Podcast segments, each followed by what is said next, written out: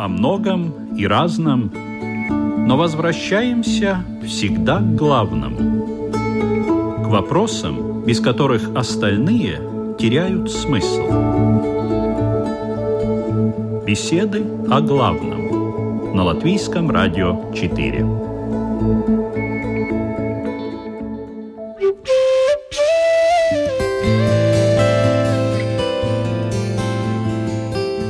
Здравствуйте, уважаемые радиослушатели. Вот сегодня у нас ретрит проходит в центре медитации Вихара. Прямо здесь мы находимся. Очень красивое живописное место. И сегодня мы будем говорить вместе с буддистом тайского направления Игорем Домниным о медитации. Добрый день. Добрый день. Медитация – это очень сегодня, наверное, востребованная вещь, очень известная вещь, очень модная вещь. Но очень мало кто знает тонкости медитации и вообще, что это такое. Потому что под медитацией сегодня понимают очень-очень-очень много что. Во-первых, надо понимать, что медитация существует абсолютно в разных учениях. И медитация – это работа над собственным сознанием. И если мы подразумеваем такое определение медитации, то мы можем говорить, что существует христианская медитация, потому что в христианстве есть очень много техник работы над, как это в христианстве говорят, над душой, там это, ну, мы говорим над сознанием, это больше... Э, так лягушечка у нас квакает, но это ничего. Мы на природе, пожалуйста. Мы больше все-таки воспитанники материалистической традиции. Все были атеисты в свое время. И поэтому мы говорим о том, что мы под медитацией подразумеваем развитие сознания или работу с сознанием. Существует мусульманская медитация, ну, все про суфизм знают. Существует иудейская медитация, тоже медитативные практики. То есть очень много разных всевозможных медитативных практик и техник развития работы с сознанием. Ноу-хау буддистов в чем заключается? Буддисты вообще, наверное, вторые после индуистов. Был сначала в Индии брахманизм, и у них было очень большое развитие именно способов и техник развития сознания. И буддисты переняли у индуизма, у брахманизма вот именно работу с сознанием. И они были, ну, как бы сказать, первенцы в этом, наверное, плане, потому что, ну, христианство все-таки на 500 лет позже, ислам там вообще на тысячу лет позже, ну, и иудаизм там где-то рядом они параллельны. И поэтому мы будем говорить так, что в буддизме наиболее сильно развита именно система медитации, потому что очень часто подразумевает вообще, что буддизм – это чисто медитативные техники. На самом деле это, конечно, немножко не так, но медитация в буддизме развита очень сильно. И надо очень четко понимать, что медитация – это не релаксация есть большое заблуждение, что медитация – это отдых, это какой-то улет, это достижение каких-то состояний. Буддийская медитация к этому не имеет никакого отношения. Опять я говорю про буддийскую медитацию, потому что если мы возьмем другие медитации, то там могут быть другие цели. Целью буддийской медитации – это развитие способности понимания более сложных вещей. Как это происходит? Для начала надо понять, что такое сложные вещи. Потому что ведь для нас как бы считается так, что человек достиг 18 лет, и все. Дальше у него какое развитие сознания? Даже более того, мы же детей, у нас развивающие игры только в детском садике, а в школе мы уже даем знания. И мы считаем, что чем больше человек знает, тем он умнее. Но на самом деле это зачастую не так. Каждый из нас, наверное, может найти миллион примеров, когда есть очень знающие люди, делающие очень большие глупости. Потому ну, что так и есть. вроде бы как они должны быть умные, мы их думаем, что ой, там он три университета окончил, пять языков знает, а в жизни ведет себя, прямо скажем, не сильно умно. И поэтому, когда мы говорим с буддийской точки зрения о понимании сложных вещей, то наиболее сложные вещи – это как раз связаны с взаимоотношением между людьми и взаимоотношением между миром. Ведь понятие красоты, понятие добра, понятие счастья, понятие зла, понятие несчастья это суперсложные вещи. Потому что как определить, что такое хорошо, а что такое плохо? Это очень сложно. Но человек может в себе самом понять, благодаря медитации, что такое хорошо, что такое плохо? А вот Сам по раз, себе. Как раз медитация для этого и предназначена. Для того, чтобы понять, что для меня хорошо, а что для меня плохо. Потому что на 99% мы живем и делаем, думая, что мы делаем для себя хорошо, а на самом деле делаем плохо. То есть мы находимся в плену неведения. Ну, допустим, самый яркий пример. Человек пошел и думает, что он будет счастлив, если он будет богатым. Пошел и украл. Стал он счастливый? Нет. Но он-то, верь, он же пошел воровать не потому, что он вот любит воровать. Ну, воровство-то тут понятно. Понятно, что это плохо. Разве нет? Нет, это понятно плохо как действие. Но он же ворует не для того, чтобы, ну, как бы вот, вот украсть. Нет, он ворует для того, чтобы стать счастливым. Он думает, что если я сейчас украду, у меня будет много денег, и я стану счастливым. Ну, это даже не в прямом смысле, наверное, украду. Это могут быть какие-то, конечно, не знаю, взятки, например. Ну, Беру взятку, потому что ну, мне нужно это... машину купить.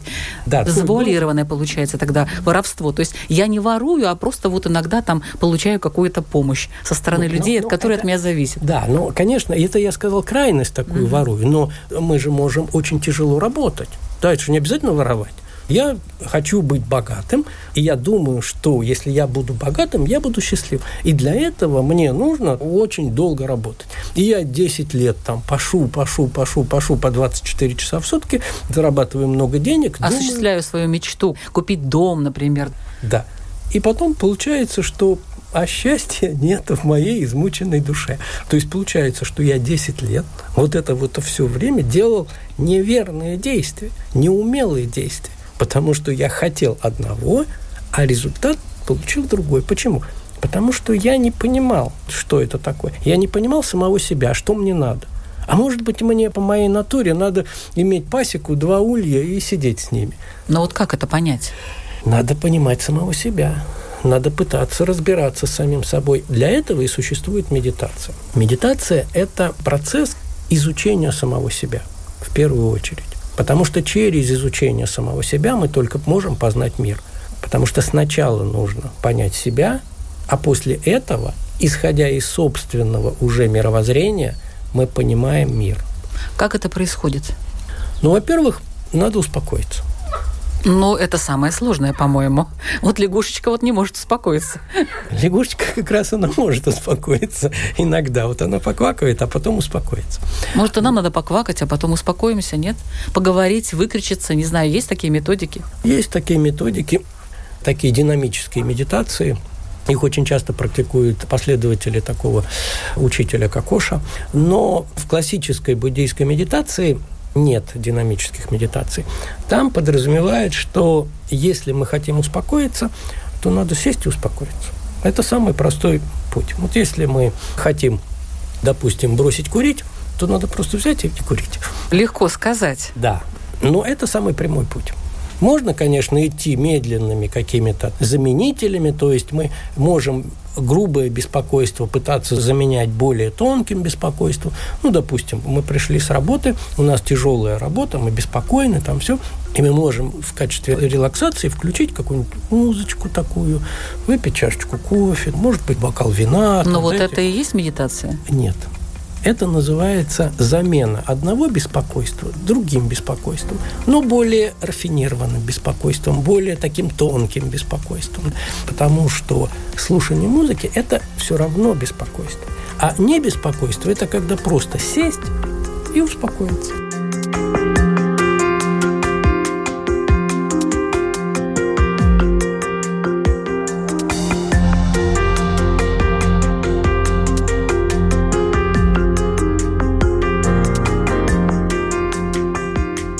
Есть же такая специальная музыка медитативная. Это называется релаксация. Это не медитация, это отдых, это релаксация. В этом случае мы не работаем своим сознанием, мы пытаемся отключить сознание. А задача медитации – это развить сознание. И вот когда мы начинаем медитировать на успокоение, первая медитация, вообще начинается все с успокоения. И начинается с успокоения тела. Вообще самое простое в медитации – это научиться неподвижно сидеть. Хотя бы 5-10 минут для начала. Просто сесть и не двигаться. И почувствовать вот это спокойствие тишины, спокойствие неподвижности. Потому что движение – это беспокойство. Неподвижность – это спокойствие. А нужно думать о том, что моя правая рука теплеет, тяжелеет, моя левая рука теплеет, тяжелеет. Это следующий этап, когда мы уже начинаем опять направлять свое внимание на какие-то вещи. То есть поначалу нам нужно просто сесть. Сесть и успокоиться.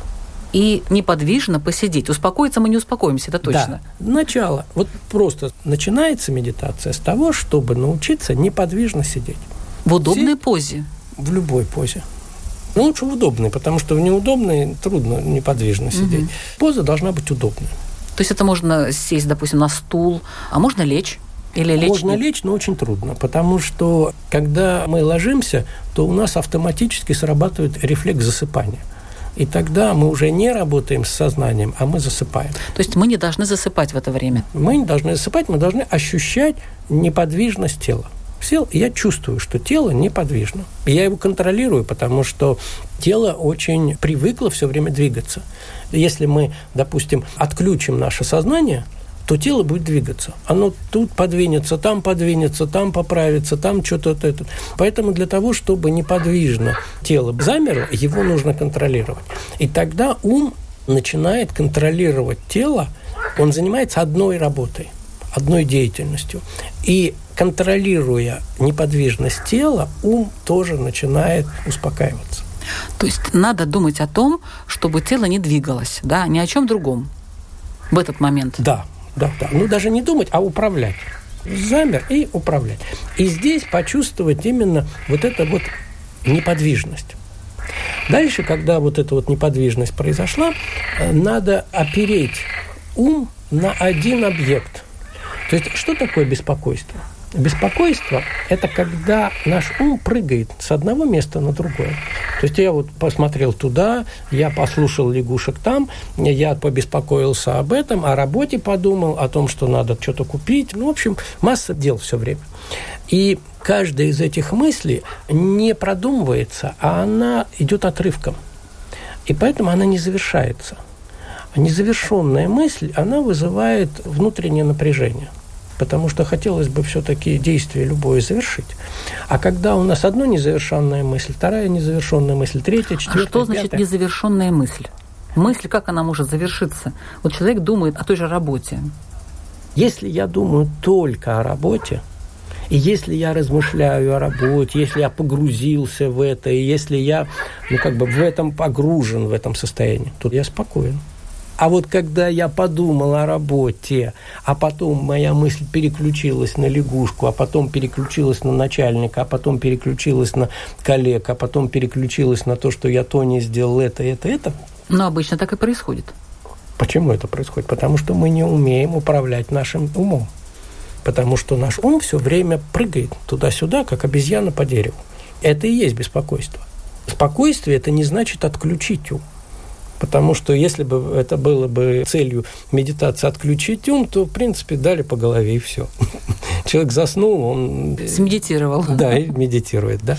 Нет, здесь задача в том, чтобы научиться очень ясно и четко думать. Ясно и четко думать одну мысль. Одну.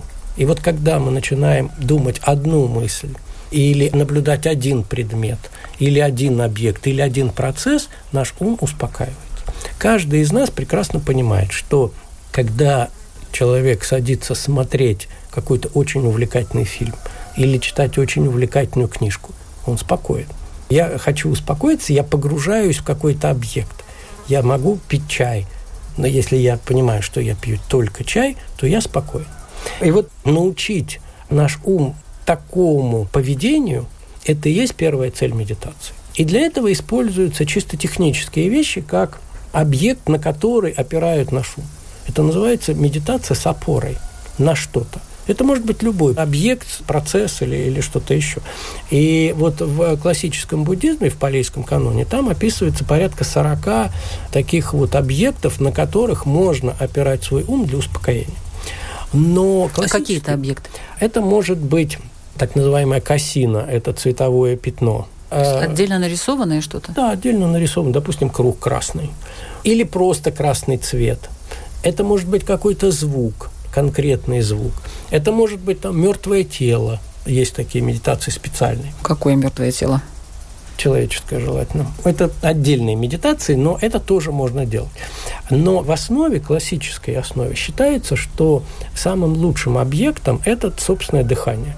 И когда мы наблюдаем за собственным дыханием, то тогда мы начинаем успокаивать свой ум, успокаивать тело, успокаивается дыхание, и происходит вот именно успокоение ума. Сначала через ум мы успокаиваем тело, потом наблюдаем за дыханием, и через дыхание начинаем успокаивать ум. Ум опирается на дыхание и начинает успокаиваться. И таким образом появляется целью этой медитации достигнуть ясность ума при точном однонаправленном внимании.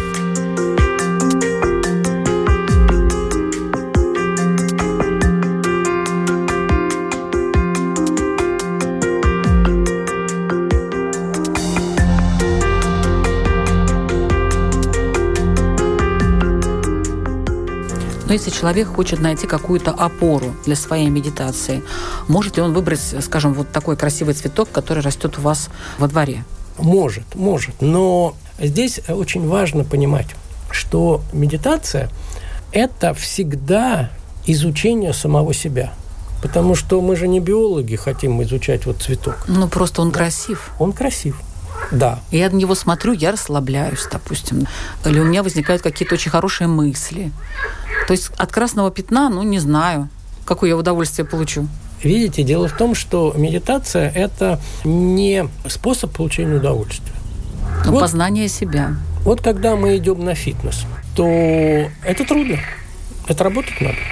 И удовольствие от фитнеса мы начинаем получать только через 3, 4, 5 месяцев методичной работы, когда мы начинаем получать удовольствие от способности управления своим телом. Точно так же и с медитацией. Когда мы начинаем медитировать, то это достаточно тяжелый труд. И потом мы получаем удовольствие от того, что мы умеем управлять умом. Это другое.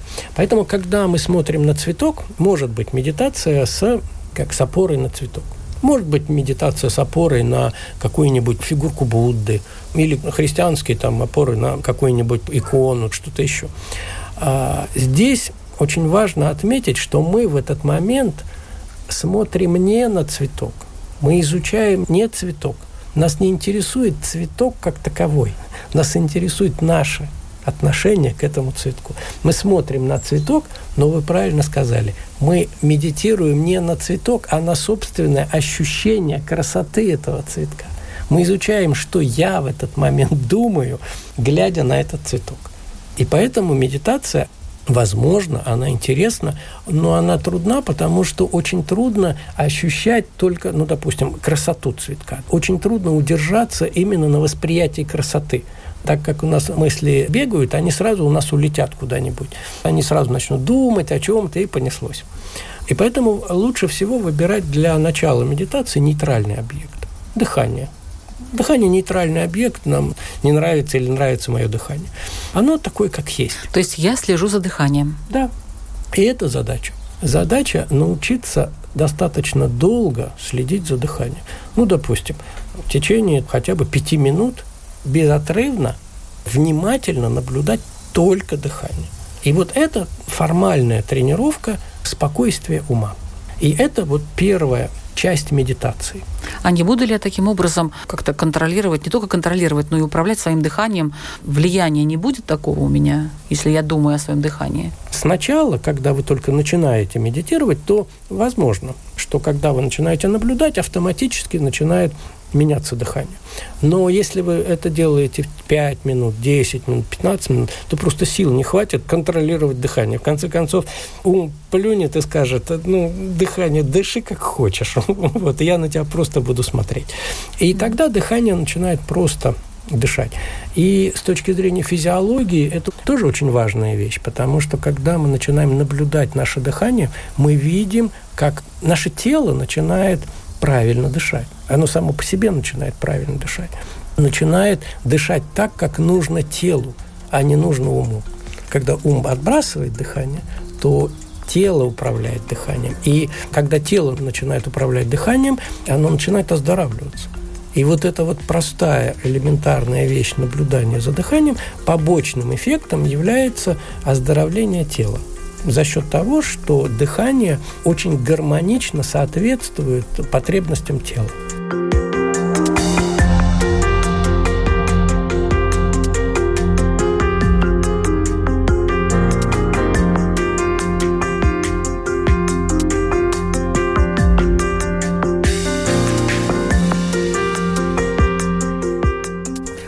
Но нужно ли находиться в какой-то, скажем, очень чистой среде, выехать на природу, этим заниматься? Или это можно делать в автобусе, в толпе?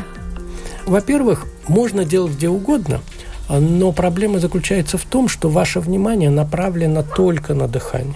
Поэтому нежелательно этим заниматься в толпе или где-то еще.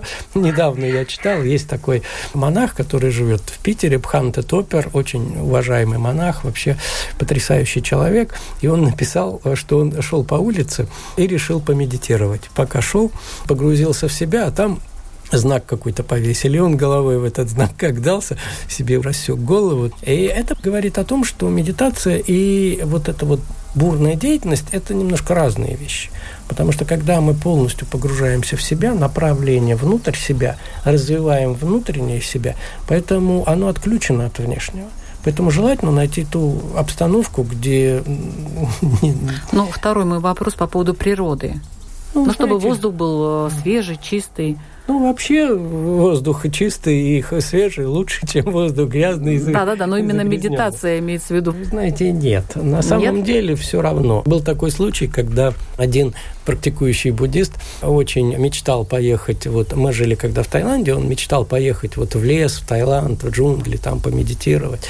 И очень долго готовился, и потом он приехал, пришел в хижину, там начал сидеть, потом там неделю отсидел. Как вы, говорит, здесь сидите? Здесь, говорит, шум ужасный, потому что там цикады, там ветки падают, там, говорит, вообще как на заводе у вас здесь. Но все-таки, значит, должна быть тишина. Он вернулся к себе в Питер и пишет оттуда, как хорошо, я у себя закрыл окна, тихо, спокойно, так здорово медитировать.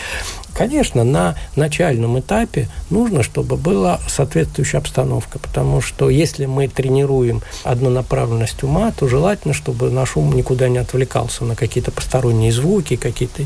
Когда человек уже достаточно сильно натренирован, когда ум обладает такой способностью четко направляться туда, куда ему только надо, тогда медитация может быть где угодно, может быть в любой обстановке. А как часто нужно медитировать?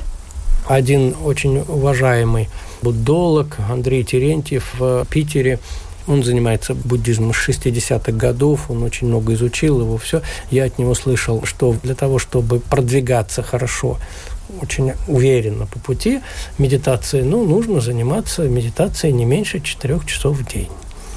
Четыре часа в день? Да. Но это для тех, кто уже хочет достигнуть, ну, как... Знаете, можно спросить, а сколько надо заниматься спортом? Ну, есть определенные нормы для людей. Три раза в неделю, например, ну, по часу. Ну и 15 минут утренняя зарядка тоже никогда не помешает. Поэтому все зависит от мотивации, от того, что человек хочет достигнуть. Если человек хочет стать чемпионом мира по теннису, то он, наверное, не может заниматься 15 минут в день. Да? Ему надо заниматься по 12 часов в день. Точно так же медитация. Если человек хочет достигнуть очень высоких результатов или достигнуть состояния Будды за одну жизнь, то надо медитировать 24 часа в сутки. А если человек хочет просто поддерживать свое психическое состояние, поддерживать или развивать свою способность восприятия мира, то этому хватает и 15-20 минут каждый день.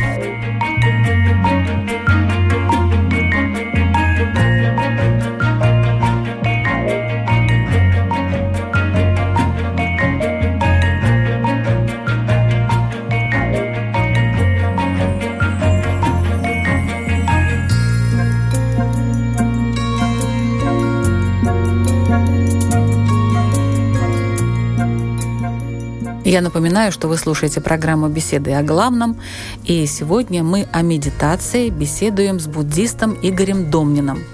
А вот эту лягушку, которая нам периодически тут что-то подсказывает, но мы его, к сожалению, не понимаем, у нее есть имя?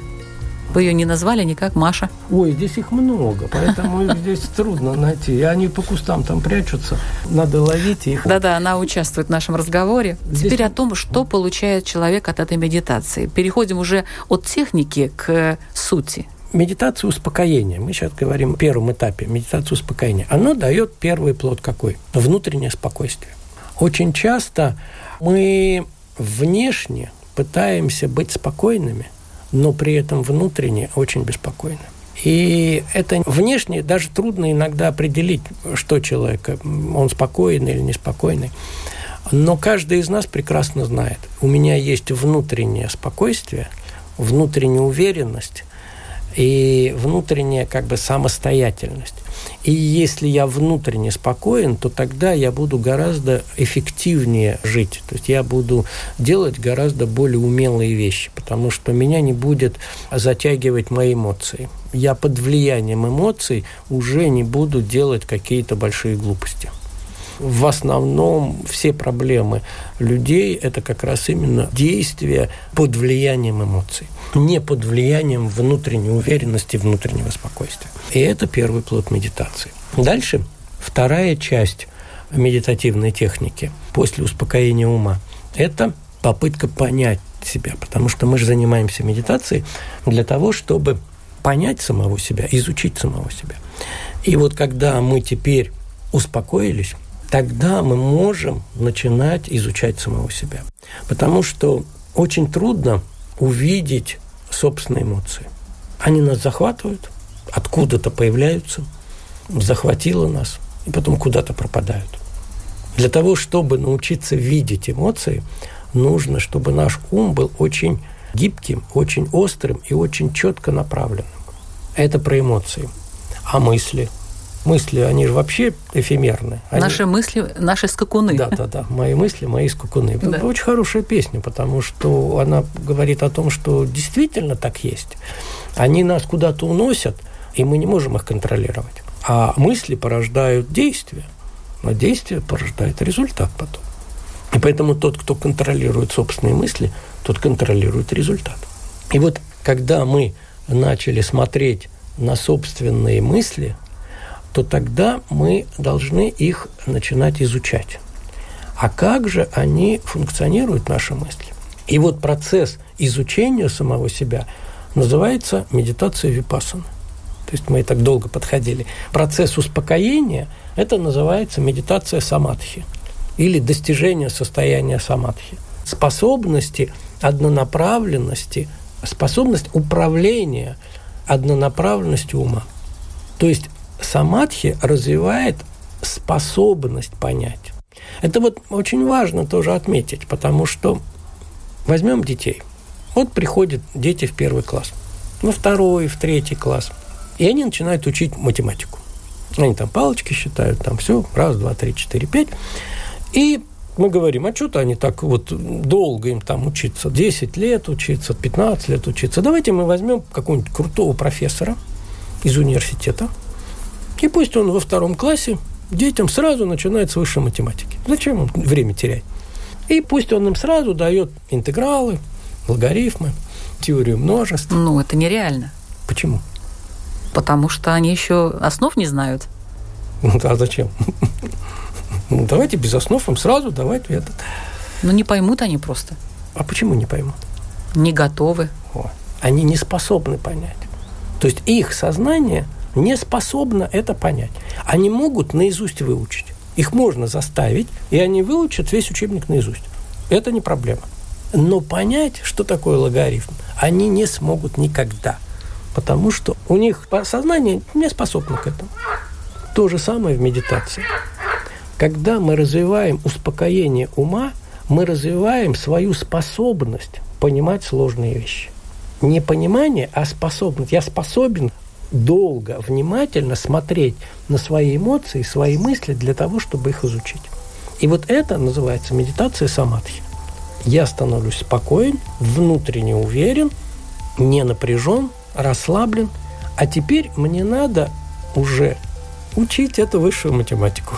Я уже способен, но для этого мне нужен кто-то, кто расскажет, что такое логарифм, что такое теория множеств, ну и тому подобное. То же самое здесь.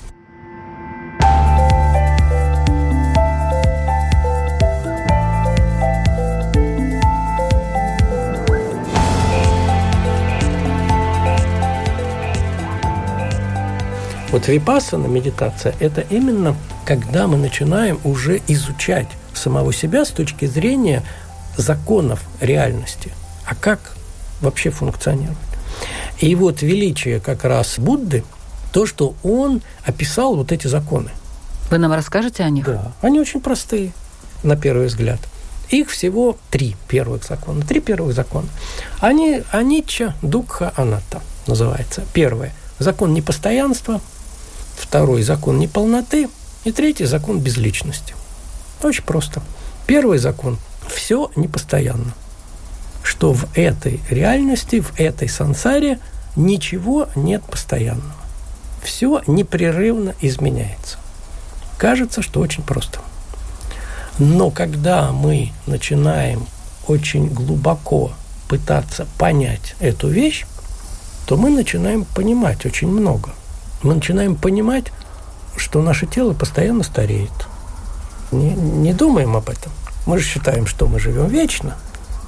Каждый из нас считает, живет вечно. Как это так? Ну, в какой-то момент мы это понимаем уже. Ну, когда уже поздно становится. Обычно. С другой стороны, вопрос, а когда рано? И когда рано. Но когда мы это понимаем, мы расстраиваемся. Я посмотрел на себя в зеркало и увидел, я расстроился. А почему я расстроился? Ну, это же естественно. Я заболел, я расстроился. А почему я расстроился? Ну, это естественно. Человек болеет. Это естественный процесс. Он COVID-19. Ну, это естественный процесс. Мы ничего не можем сделать этим вирусом. Ну да, конечно, надо от него пытаться каким-то образом защищаться. Но когда я внутренне спокоен, я понимаю, что это естественный процесс, я действую умело. А, а как есть... умело действовать вот при ковиде, допустим? Просто защищать себя, носить маски там и так далее, не общаться с людьми слишком близко. Нет, не то? Разумно действовать. Самое главное, разумно, потому что нет единых правил для каждой ситуации. Каждая ситуация, она абсолютно индивидуальна все люди разные. Но это закон переменчивости для ковида. Это что? То есть я могу заразиться, могу не заразиться, это все пройдет в конце концов. Это Нет. означает? Закон перемен показывает, что все непрерывно меняется. Я и говорю. Да. И мы живем в меняющемся мире. И надо жить в этом меняющем мире, не пытаться остановить этот мир. И не пытаться зафиксировать этот мир наша основная задача – это остановить мгновение. Остановись мгновение, ты прекрасно. Оно не может остановиться. И потому что оно не останавливается, мы страдаем. То есть это надо понять, что это все надо. в мире меняется, и это нормально. Да, но понять, не просто понять умом. Умом все понимают, что вот все непрерывно меняется. Но когда вдруг сломался персональный автомобиль, человек расстраивается – Вдруг разбилась любимая чашка, человек расстраивается. Но тут как раз э, вот это слово «вдруг». То есть, если бы я знала, что это должно быть, я, может быть, к этому подготовилась бы. Правильно. Правильно. Как раз по этому закону вы и знаете, что это должно быть. Не должно быть, а может быть. Может разбиться, а может не разбиться. Это должно быть. Когда-то это произойдет. Только все зависит от времени. Это будет сейчас, или через день, или через месяц, или лет. А почему тогда не сейчас? Это не значит, что это надо все бросать. Надо понимать, что это может разбиться, и это разобьется. И поэтому этим надо наслаждаться сейчас, потому что это кончится.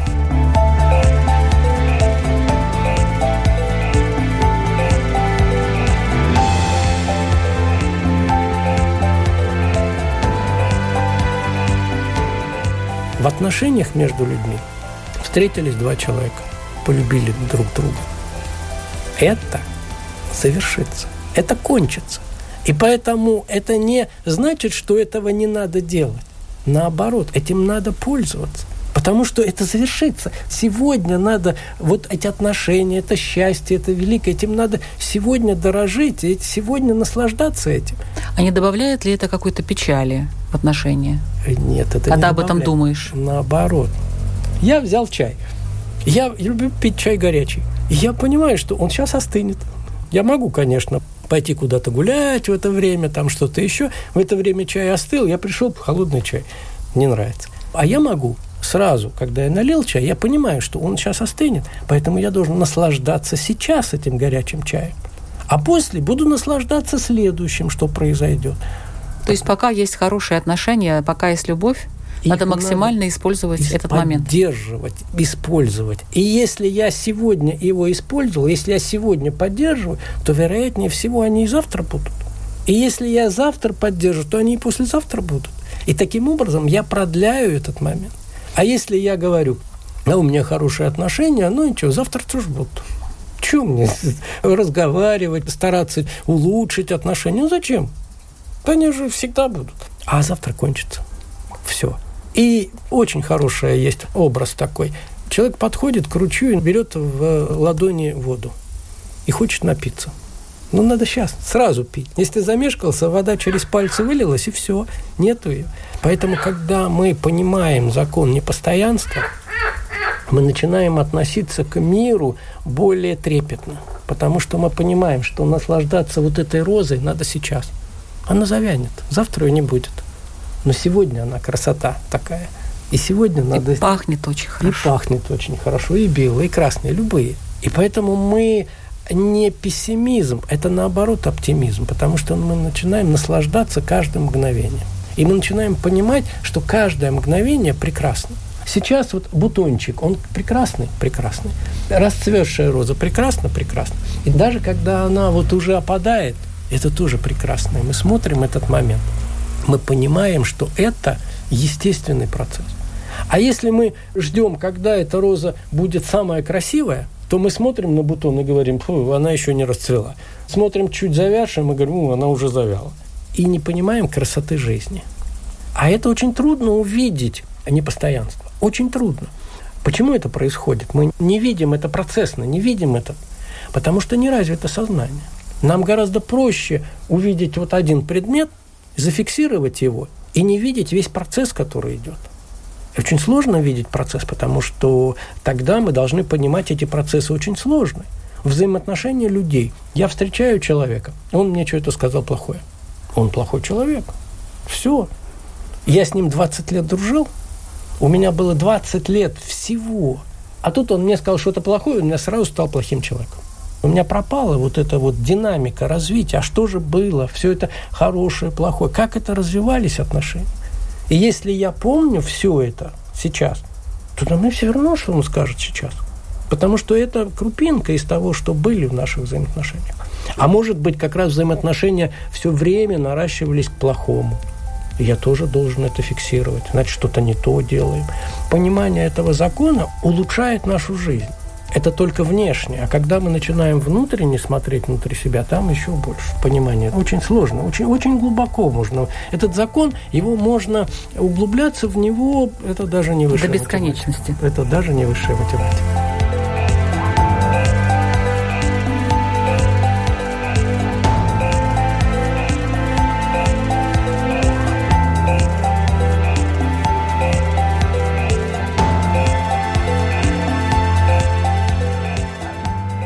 Следующий закон неполноты. Нет ничего абсолютного. Это мы тоже можем прекрасно понимать. Если оно все меняется, значит оно либо еще до, либо, Либо уже после. Да, Да. Уже после. Но мы все хотим абсолютного. Мы всегда хотим, чтобы все было идеально. Но мы стремимся. Это и желание достичь идеала. Да. А когда сталкивается наше желание с реальностью, мы страдаем. Мы хотим, чтобы наше тело было идеальным, мы хотим, чтобы наша работа была идеальна, чтобы наши внутренние ощущения и эмоции были идеальными. Когда они не идеальны, мы страдаем. Вот первая причина депрессии. Потому что я не удовлетворен. А как я могу быть удовлетворен, если нет абсолюта в этой мире? Он не может быть. Поэтому надо довольствоваться тем, что есть, видеть процесс во всем этом. И следующий? И следующий – безличность. Это самый сложный закон, который говорит о том, что нет ничего сущностного. Как это представить себе? Все, что существует, оно состоит из многих частей. К примеру, самый лучший вариант – это про телефон. Все знают телефон, все сейчас уже с телефонами, все. Вот есть телефон. И мы можем его взять, посмотреть, и телефон существует. А дальше мы возьмем такую вещь и разберем этот телефон на части. Вот разобрали на части его. И он лежит на столе, вот здесь отдельно кнопочки, отдельно все, все, все. И мы можем задать себе такой вопрос. А куда делся телефон? Куда он делся? Ну, вроде как никуда, просто мы его разобрали. Нет, вот просто Но его нет. Это понятно. Его нет. Нету. Нету. Где он? Потом мы собрали части. Откуда он появился? Из разных частей. Это группа частей. Мы собрали в определенном порядке части. Но появился-то не группа частей, а появился телефон. Откуда он появился? То есть с абсолютной точки зрения нет такой единицы, маленькой частицы, которая бы называлась телефон. Вот если мы взяли, вот, допустим, вот микрочастичку, вот она есть телефон, а дальше мы к ней навешивали бы какие-то еще детали. Но такой частички нет. И поэтому с абсолютной точки зрения телефона как такового не существует. Телефон – это просто собрание, группа элементов. Переход количества в качество. Собрали какое-то количество, и появился новый элемент в виде телефона. То есть у телефона нет собственной личности, собственной сущности. А у кого или чего есть эта сущность? А не у кого. И у человека тоже? Конечно. В этом как раз и закон, потому что мы говорим о том, что человек тоже собрание частей. Мы можем сказать тело. Тело прекрасно мы понимаем. Две руки, две ноги, голова, туловище. И чем дальше мы лезем, тем больше мы понимаем, что оно все состоит из чего-то, из молекул, из атомов. Какой ну, вывод из этого можно сделать? А вывод тот, что мы все состоим из одинаковых элементов. Что я, что вот эта чашка, что вот эта лягушка, мы все в результате одно и то же. Потому что это те же самые элементы, только собраны в разных позициях. И поэтому... Лягушка не согласна. Она подтверждает. А мне кажется, что она не согласна. А это уже кто как видит. Да. Все взаимодействует со всем. Допустим, мы зависим от Солнца. Наше тело, все, мы, я вот существую. Но Солнца не будет, меня не будет. То есть мы взаимозависимы. Да. Все-все-все. Да. И поэтому нужно внимательно смотреть за всем. Не думай, что ты центр Вселенной, царь природы и так далее, и так далее, самый умный самый да. интеллектуальный. Да. Дополнение к этому закону существует такая вещь взаимозависимое происхождение. То есть все сущностное в этой реальности взаимозависимо. Нет ничего, чтобы не было бы отдельно от этого. То есть отдельной сущности. Абсолютной сущности нет. Есть только группы элементов, которые взаимозависят друг от друга. Эта лягушка зависит от миллион факторов, и дальше от этой лягушки зависит тоже миллион факторов. То есть она такой как бы центр притяжения, которое и создает и следствие каких-то причин, и она сама является причиной для последующих следствий. То есть называется закон еще причинно-следственных отношений, что ничего в мире не существует без причины. И, соответственно, если мы этот закон начинаем рассматривать с этой точки зрения, то тогда выпадает концепция абсолютного Бога. Поэтому она не вписывается в мировоззрение буддизма. Не потому, что отрицают, есть ли Бог или нет ли Бога. Нет, просто говорится о том, что Бог в этой концепции не вписывается, он не, не ну, рассматривается. Это можно, конечно, вести большой философский спор, кто собирает эти элементы и почему они именно так взаимодействуют. Но у нас время заканчивается, к сожалению. Поэтому я хочу поблагодарить буддиста и руководителя Центра медитации Вихара Игоря Домнина за такой интересный рассказ. Поблагодарить лягушку, которую мы назвали Маша, за то, что она периодически вмешивалась в наш разговор и высказывала свое мнение. И вам, уважаемые радиослушатели, слушатели, тоже спасибо большое, что вы участвуете хотя бы мысленно в наших программах. В эфире была программа «Беседы о главном». Ведущая Людмила Вабинска. Всего доброго. Слышишь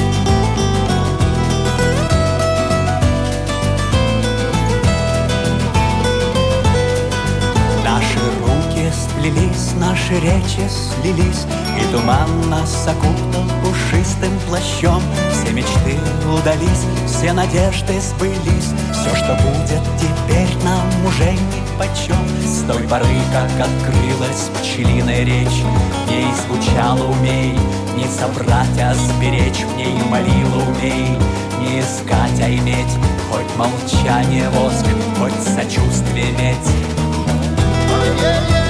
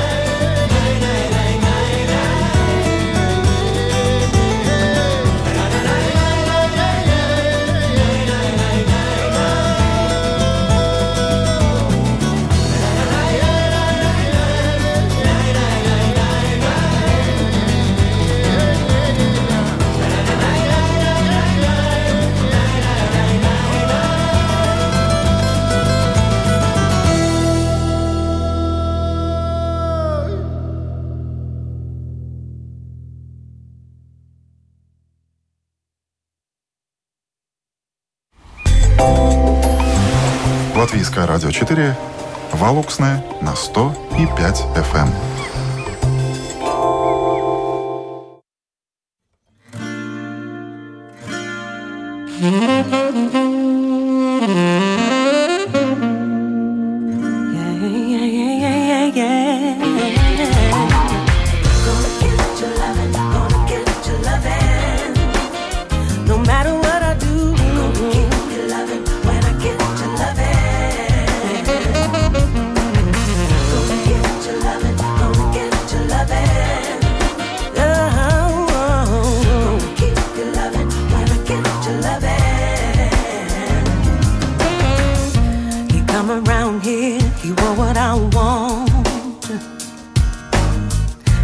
better know now. A good time is sure to follow. I guarantee you that there'll be no leaving. No. Cause once you taste a little bit, baby, you're gonna want it.